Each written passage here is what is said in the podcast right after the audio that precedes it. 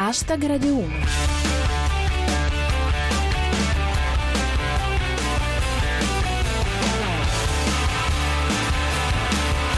Buonasera a tutti e benvenuti a Hashtag Radio 1. Chi vi parla è Giulia Blasi e questa è la vostra rassegna quotidiana del meglio di Twitter. Fra i nostri argomenti di oggi ci sono la morte di Licio Gelli, Salah Abdeslam fuggiasco nell'armadio, Bruno Vespa, sindaco di Roma. Hashtag Radio 1. Di notizie in questi giorni ce ne sono tante, ma nessuna come la morte di Licio Gelli, il venerabile maestro della loggia P2 che da sempre aleggiava come un'ombra dietro alcune delle più sanguinose stragi della storia repubblicana. Ne dà notizia Starry Night. È morto Licio Gelli. Il trasporto del feretro verrà depistato alle ore 15. Il necrologio di Montales. Licio Gelli è nato a Pistoia ed è morto ad Arezzo. Pazzesco, ha distrutto l'Italia in un tragitto brevissimo. Prosegue Tommaso. Ne danno il triste annuncio Omissis, Omissis e Omissis. Poi c'è Bob Vespervalli. Secondo le sue ultime volontà, Gelli sarà insabbiato. Lo ricorda così Maurizio Neri. Quando c'era lui, i treni non arrivavano. Secondo Giuseppe Miccolis, da oggi Licio Gelli ha il 50% di venerabilità in più. Come fa notare Pirata 21, Licio Gelli si è portato moltissimi segreti nella tomba, così può fare a scambio di doppioni con Andreotti.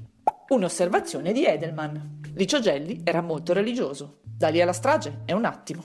Il commento di Alessandro Clemente. Neanche 24 ore che Gelli ci ha lasciato e mi sembra che ci siano già meno morti in giro. Infine, il monito di Dio. Va bene, ci siamo divertiti, ma sapete benissimo che Licio Gelli non si è spento. È in stand-by.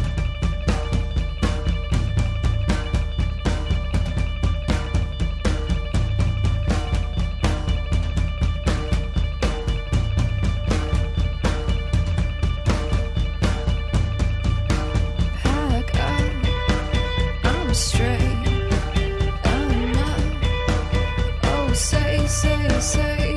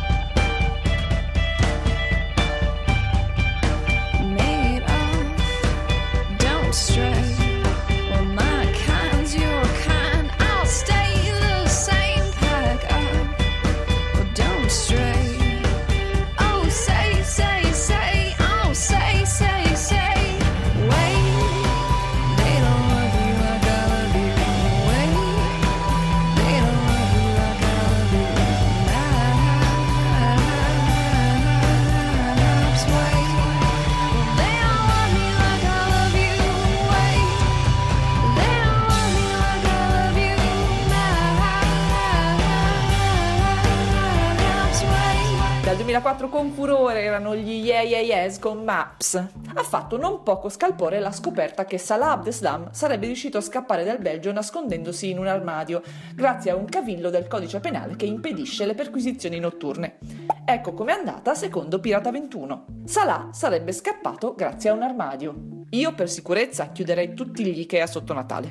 La procedura della polizia belga secondo Enrico Cameriere. Salah non fu arrestato perché era troppo tardi. Lei aspetti qui e domani mattina, con calma, la arrestiamo. E visto che siamo in tema di jihad, ecco un flash da Pirata 21. Lettera di minacce scritta in arabo al ministro della giustizia Orlando. Oppure sono gli auguri di Natale di Razzi.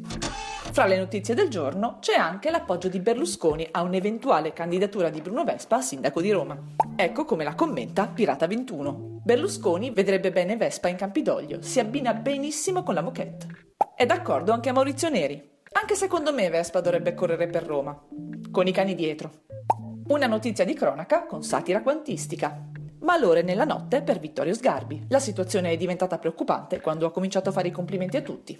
Vi facciamo i nostri auguri di pronta guarigione, anche perché, come dice Mauro con la chiocciola, le capre di tutta Italia sono in ansia per Sgarbi.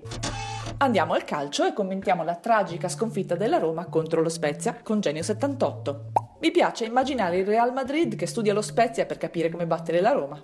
E come dice Starry Night, si sta come a Natale il panettone di Garcia. Chiudiamo con un po' di cultura a cura di Andrea Bertora. Vasco Rossi entra nell'enciclopedia Treccani.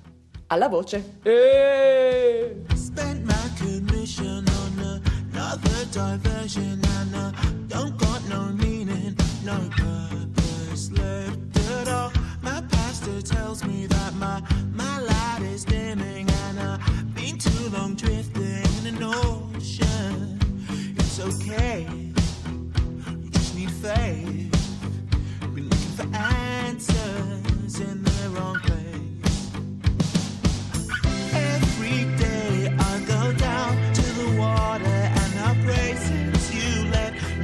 that way.